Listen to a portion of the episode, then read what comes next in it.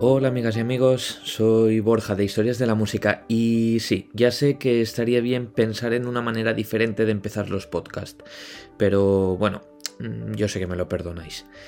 ¿Habéis oído alguna vez eso de que lo bueno si breve dos veces bueno? Seguro que sí, ¿no? Mm, pues bueno, este dicho tan popular va a estar muy presente en este séptimo episodio. No es que vaya a ser más corto de lo normal, bueno, o sí, la verdad es que en el momento en que estoy diciendo esto aún no lo puedo saber.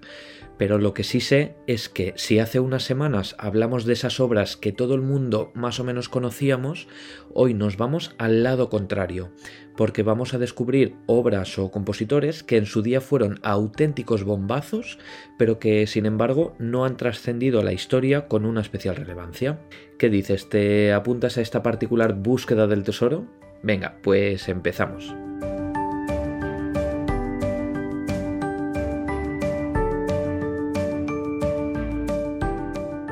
Nuestra primera parada de hoy va a ser a mediados del siglo XV. No sé si os acordaréis, porque ya hace mucho tiempo de nuestro primer podcast, pero en él hablamos sobre la importancia que tuvo la corte de Borgoña en el desarrollo de la música de este siglo. Pues bien, hoy en día sus músicos más reconocidos son compositores como Guillaume Dufay, Johannes Ockeghem o Josquin Desprez, pero en la época hubo uno que fue mucho más prolífico y alabado, Antoine Busnois del que el importante teórico Johannes Tinctoris llegó a decir que era uno de los profesores más extraordinarios y famosos del arte de la música. Mientras que los otros se concentraron sobre todo en la música religiosa, Busnois destacó en la composición de chansons profanas, y claro, contra eso no se puede competir en popularidad. De hecho, muchas de ellas aparecen con frecuencia en manuscritos y ediciones de países muy distintos, por lo que sirvieron de inspiración para compositores de lo más diversos.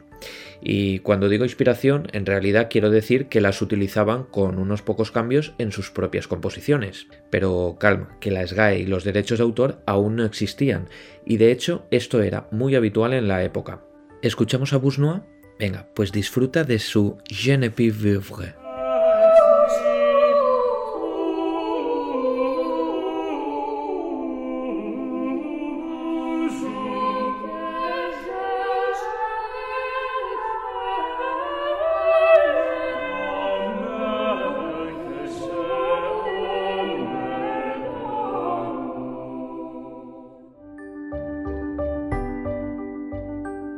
A finales del Renacimiento pasó algo parecido. Todo el mundo estaba maravillado con los madrigales italianos y sus eternas disputas sobre lo que se podía y no se podía hacer. Óigase episodio 3 para saber más sobre esto. También con la música religiosa de Palestrina, que había revolucionado el mundo desde Roma y había propuesto un giro de estilístico de 360 grados, o de 180, no sé, siempre me hago un lío con esto. Pero la cuestión es que en el centro de Europa, que estaban ahí tranquilitos y concentrados en desarrollar su nueva religión protestante, vivieron su propia revolución. Uno de sus protagonistas más relevantes fue Hans Leo Hassler, que se movió por las cortes alemanas más importantes. Sus obras fueron conocidísimas, no porque inventara nada nuevo, sino porque supo adaptar lo que más de moda estaba en el resto de Europa a los gustos de la gente alemana. Su catálogo es por ello de lo más ecléctico, componiendo desde corales luteranos y motetes católicos en latín hasta canciones profanas en alemán o piezas para conjuntos instrumentales. Esto parece una tontería, pero inauguró una característica que se repitió durante mucho tiempo en todos los compositores alemanes destacados, la eficacia en persona, vamos.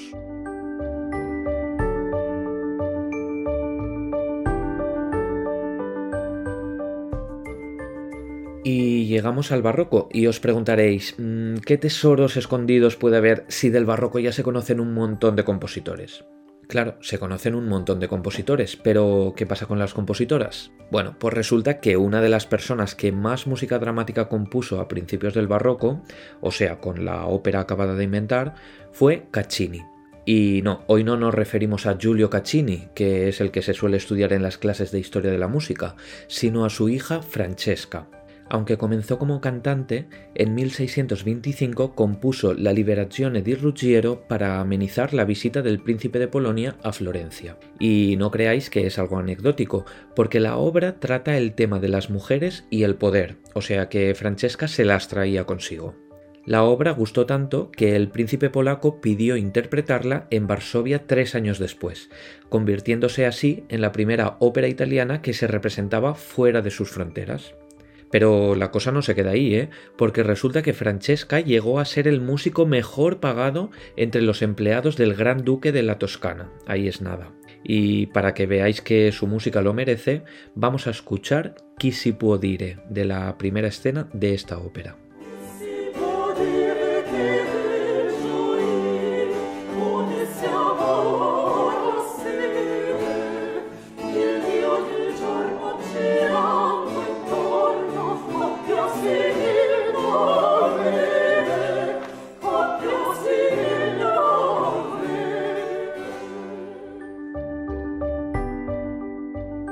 Y de ópera a ópera y tiro porque me toca. Nos vamos hasta Viena, que visitamos por segundo capítulo consecutivo, pero en esta ocasión estamos en el año 1786. Nos encontramos a las puertas del Burgtheater y parece que hoy pasa algo importante porque la gente se está pegando por poder entrar. Cualquiera podría pensar que es porque se va a hacer alguna de las óperas de Mozart, pero no, es que hoy se estrena una cosa rara que no es que sea algo extraño, sino el título de la nueva ópera de Martini il Valenciano. Aunque, bueno, aquí ese nombre no tiene sentido, porque en España se le conocía como Vicente Martín y Soler. Mm, que no te suena, ¿no? Bueno, pues a finales del siglo XVIII este tío era más popular que Mozart. ¿Cómo te quedas? Y sí, como su apodo deja bastante claro, era de Valencia, aunque, como suele pasar todavía hoy, triunfó cuando consiguió salir de su país y se puso a trabajar en las principales cortes de Italia, Austria e incluso Rusia, donde acabó muriendo. Cuando llegó a Viena se hizo íntimo amigo de Lorenzo da Ponte, el principal libretista del momento, y junto a él escribió sus tres óperas más importantes, Il Barbero di Buoncuore, L'Arbore di Diana y la que ya hemos nombrado. Una cosa rara, ossia bellezza e onestà.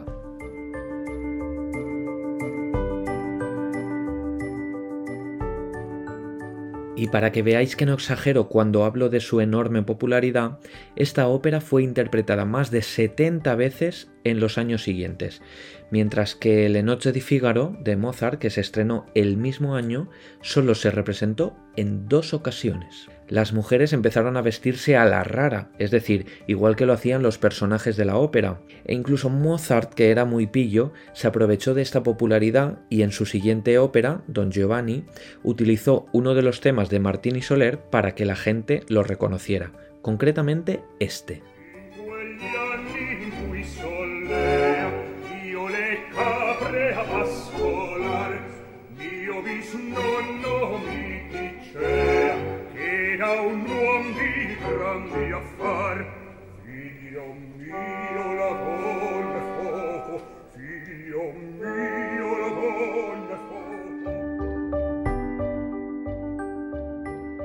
Poco después, a mediados del siglo XIX, pasaría algo muy parecido, pero ya no en el mundo de la ópera, sino en el del piano.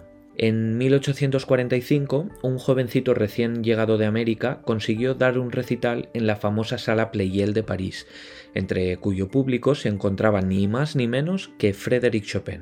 El famoso virtuoso dijo que el joven estaba destinado a convertirse en el rey de los pianistas. Se trataba de Louis Moreau Gottschalk, una joven promesa nacida en Nueva Orleans.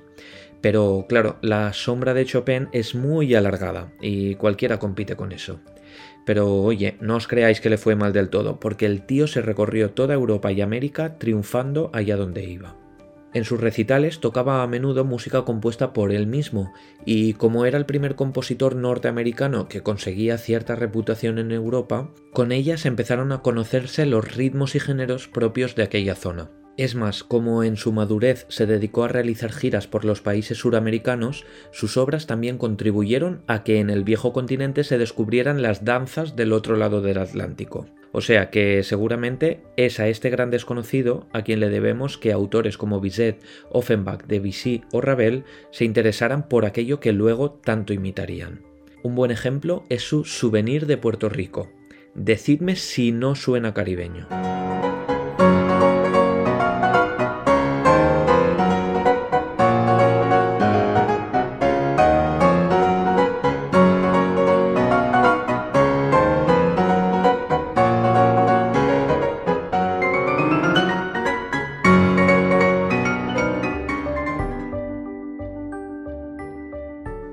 Llegados al siglo XX, mmm, bueno, aquí la cosa se complica. No porque no haya tesoros ocultos, sino porque en general conocemos tan poca música de la más reciente, y yo me incluyo, que casi cualquier compositor podría resultar un descubrimiento.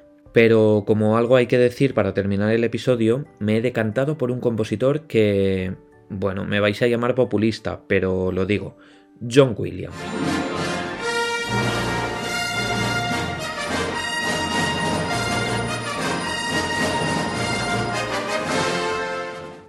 Sí, me refiero al compositor de las bandas sonoras de Star Wars, Indiana Jones, ET, Jurassic Park o Harry Potter. Vale, ya sé que es todo lo contrario a una persona desconocida, pero la cuestión es que aunque todos reconocemos esta faceta de Williams, hay otra que muy pocos conocen.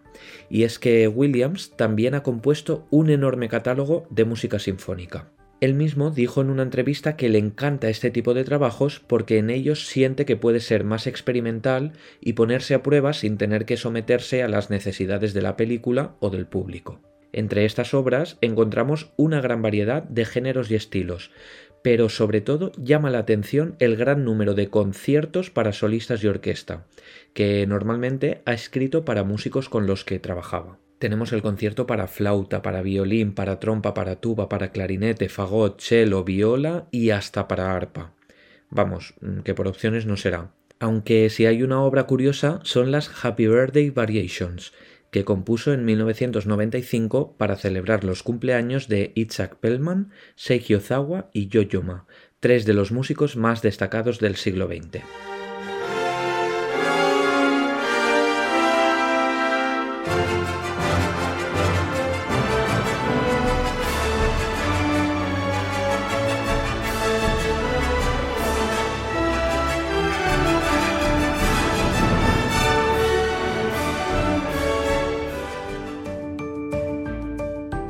Y de esta manera tan paradójica, acabando un episodio sobre música olvidada con una de las canciones más reconocibles en todo el mundo, llegamos al final de nuestro recorrido de hoy.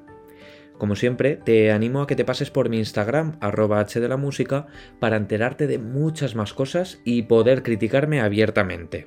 Bueno, o si quieres decirme que el episodio te ha gustado mucho, también me parecerá bien, ¿eh? No te cortes. Y de paso me animarás a continuar aquí dándote la chapa. Nos vemos pronto, no lo olvides. Hasta el próximo episodio.